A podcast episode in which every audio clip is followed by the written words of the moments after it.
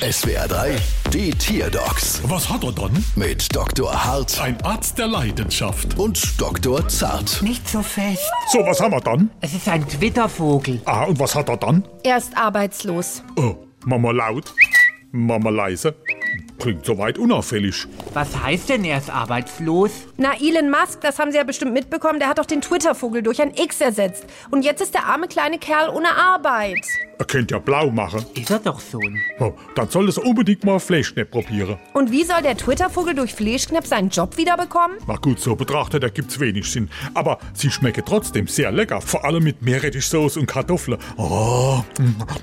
Chef, Ja. Sie, Sie sabbern wieder. oh, Entschuldigung. Können Sie dem armen Twitter-Vogel nicht irgendwie weiterhelfen? Ich hätte eine Idee. Er könnte doch als Schuldnerberater arbeiten. Tja, und wer soll ihn da einstellen? Ach sie, gucken Sie mal, hier ist unsere Rechnung. Bald wieder. Was hat er dann?